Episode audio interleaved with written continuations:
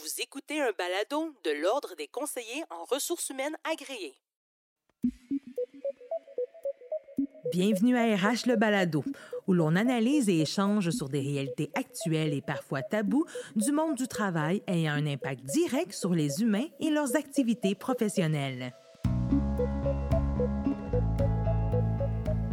On le sait, on l'a même vécu ces deux dernières années, le télétravail et le travail hybride ont fait apparaître de nouvelles formes de stress qui affectent tous les employés.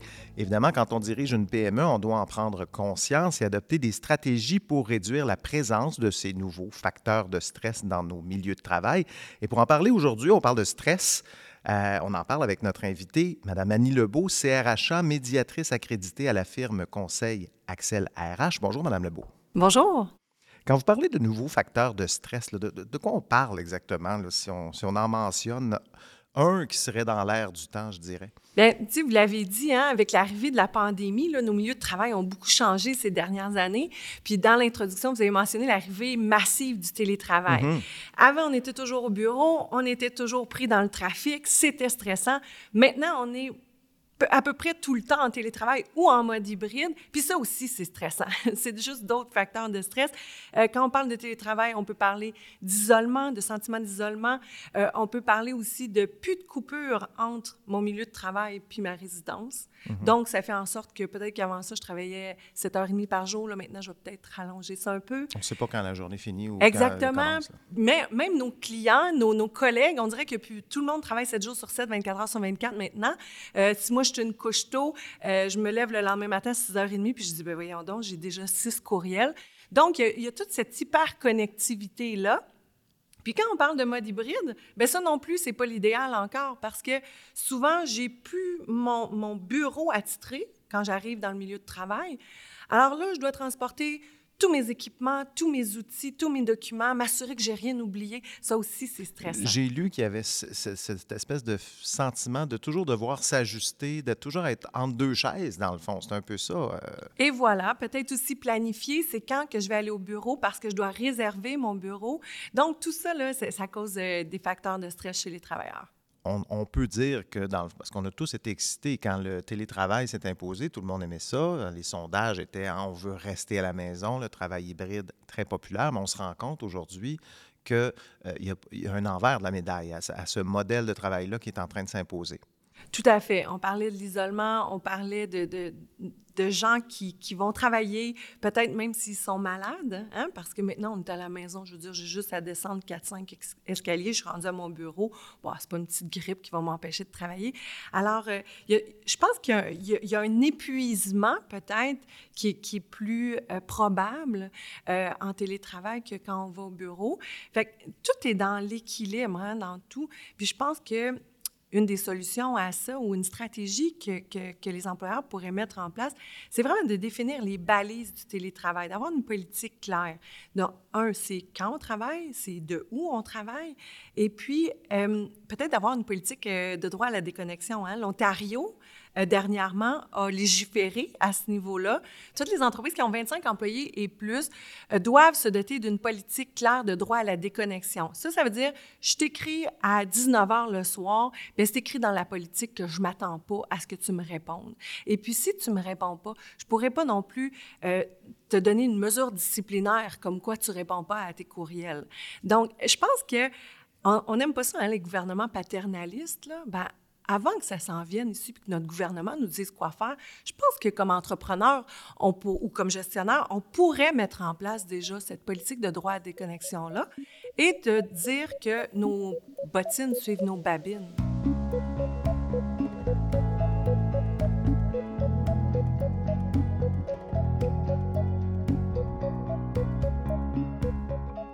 Est-ce que les PME actuellement sont outillées pour je dirais, gérer ces nouveaux facteurs de stress qui sont venus avec l'implantation du travail hybride? Est-ce que, tout le monde a été surpris de se rendre compte que finalement, euh, ça génère du stress, ça, euh, cette nouvelle idée qu'on a eue?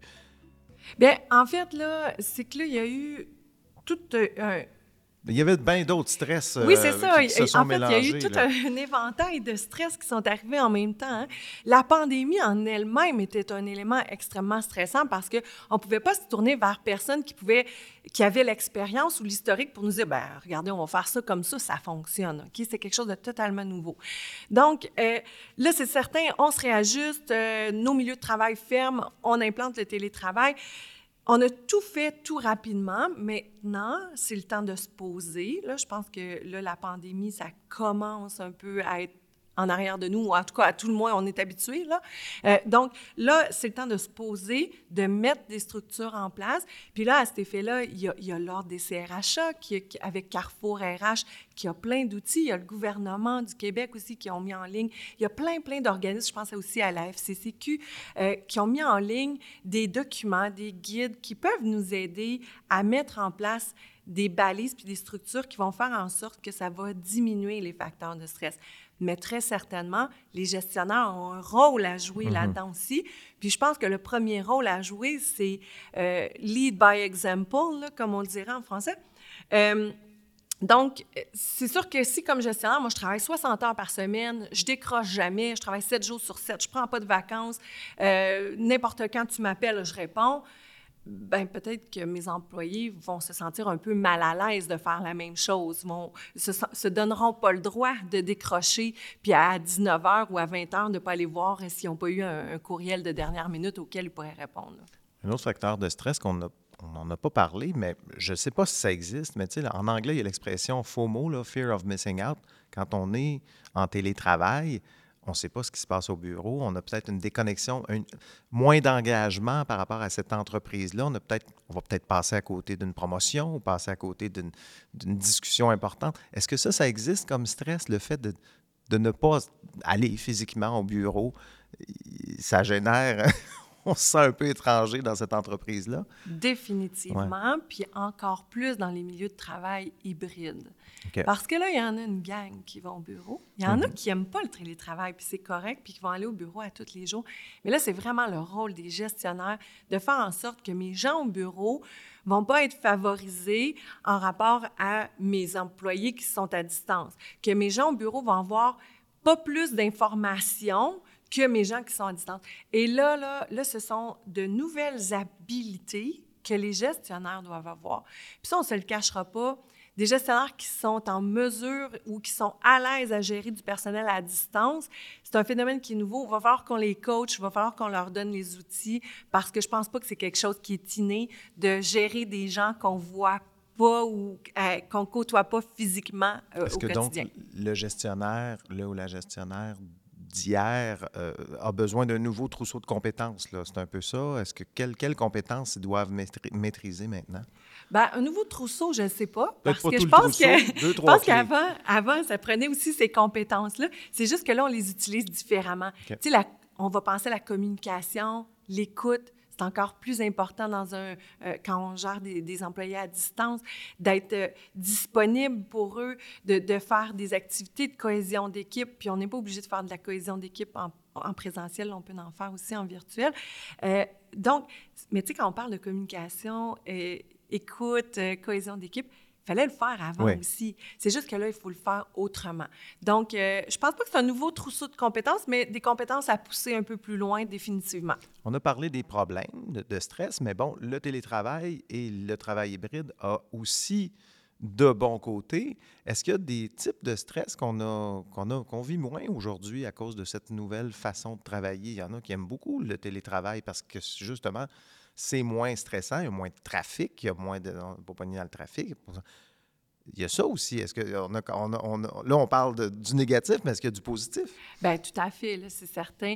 Euh, j'ai pu le matin apprendre euh, ma voiture, euh, m'en venir au centre-ville. Euh, Si je suis sur la rive nord, la rive sud, ça me prend une heure et demie. Mhm. Me trouver du stationnement, il y a des coûts aussi qui sont associés à ça, les risques d'accident. Euh, puis, puis, je sais pas, il y avait, j'ai entendu une fois quelqu'un qui disait qu'on peut s'habituer à tous les facteurs de stress, mais on s'habitue jamais à la circulation. Puis j'ai pas de misère à le croire parce que euh, hein, euh, ça peut faire euh, un an qu'on fait ça matin et soir, puis euh, on est encore étonné du temps que ça nous prend, puis, puis on en revient comme pas. Mm. Donc, ça, définitivement, fait qu'on est plus rapidement, quand on est en télétravail, bien, rapidement, on peut décrocher. Mais c'est juste qu'il faut avoir les outils pour décrocher.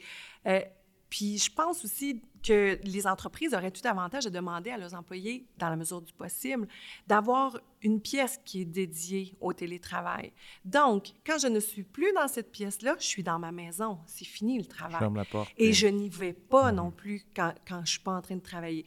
Donc, d'avoir son bureau dans sa chambre à coucher, sur la table de cuisine, pour moi, ce sont de très mauvaises idées. Je pose la question, là, c'est peut-être une question bête, là, mais est-ce que les employeurs peuvent exiger ça pour qu'il y ait du télétravail? Est-ce qu'ils ont le moyen d'exiger ça? Bien, en fait, euh, tout ça, ça relève du droit de gérance. Hein. Mm-hmm. Donc, c'est à l'entreprise de décider est-ce que chez nous, il y a du télétravail, c'est en présentiel 100% ou c'est en mode hybride?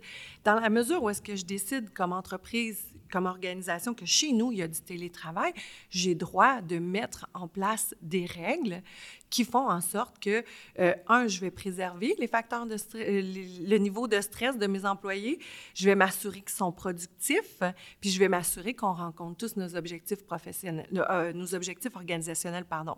Donc, définitivement, je crois qu'il est possible d'exiger ça. Est-ce que c'est possible pour tout le monde? Si je pense à, des gens qui, habitent peut-être dans un petit appartement, mais là, à ce moment-là, on pourrait peut-être regarder avec l'employeur ce qu'on peut faire comme aménagement. Est-ce qu'on peut aussi avoir un bureau satellite? Qui est, que nos bureaux ne sont pas toujours au centre-ville de Montréal. Si on a ah. des gens un peu partout sur les couronnes nord et sud, est-ce qu'on peut avoir des petits bureaux satellites? Est-ce qu'on peut donner la possibilité aux gens d'aller louer un bureau? Hein? Maintenant, on sait Les espaces de coworking. Les espaces de coworking, voilà. Donc, euh, il y, a différents outils, là, mais tout ça, ça relève du droit de gérance. Là. Définitivement que les organisations peuvent choisir. Il semblerait que l'humain aime la routine parce que ça mobilise pas toutes ces facultés mentales. Il fait dans le fond plein de choses un peu sur pilote automatique et ça lui laisse l'espace mental pour penser, être créatif, puis bon, euh, penser, penser aux choses importantes auxquelles il doit penser. Définitivement, mais en même temps, je me demande s'il y a un modèle parfait. Parce que c'est ça, parce qu'il y, y, a des gens comme moi, par exemple. Moi, ça m'énergise beaucoup de voir des gens. Mmh. d'être en présentiel, de, de, voir des personnes. De, quand j'ai besoin de travailler plus créatif, d'être dans un bureau avec mes collègues, c'est 100 fois plus productif que si je suis toute seule ou qu'on est tout en visioconférence. Bon, justement, parce qu'on a beaucoup parlé au tout début de la pandémie de la Zoom fatigue, cette espèce de syndrome de vidéoconférence. on était tous en vidéoconférence. Euh, ça, on s'entend, tout le monde l'a vécu. Qu'est-ce qu'on peut faire? Ah, on peut définitivement faire quelque chose parce que Arrêter de faire des meetings en Zoom. c'est fou comment que ça existe, la Zoom fatigue. Et puis, à un moment donné, hein, on se retrouvait là, avec nos agendas. Là, on ah passait de Zoom à Teams, à Google Meet. Puis là, même qu'à un certain point, on savait même plus c'était quel... On était dans le mauvais meeting, donc c'est affreux. Là. Mais euh, chose, première chose qu'on peut faire, puis, puis tout est, dans l'équilibre, encore une fois, puis dans... Euh, l'organisation de mon travail. Donc, oui, j'ai des, réunions, mais je ne les ai pas back-à-back. Hmm. J'ai toujours une demi-heure entre chaque réunion pour euh, pause bio. Une zone euh, tampon, là. Exactement. Aller me chercher un verre d'eau. Euh, premièrement, regarder autre chose que mon écran, aller marcher un peu, prendre une heure de dîner aussi, ou en tout cas une demi-heure, peu importe, mais prendre un temps pour luncher, pas à mon bureau, pas en Zoom. Euh, euh, l'autre chose aussi qu'on peut faire, c'est d'avoir une journée par semaine ou deux demi-journées par semaine où est-ce que là, c'est interdit de mettre des visioconférences dans mon agenda. Donc, si, on se fait des aménagements d'horaire comme ça, je pense que je pense que ça peut nous aider parce que définitivement que ça existe là. Merci beaucoup, Madame Lebeau, de nous avoir parlé de tout ça aujourd'hui. Bien, ça me fait plaisir. Vous pouvez entendre ou réentendre tous les épisodes de RH Le Balado de l'Ordre des conseillers en ressources humaines agréées via les rubriques Balado ou Podcast des plateformes Apple, Google Play et Spotify.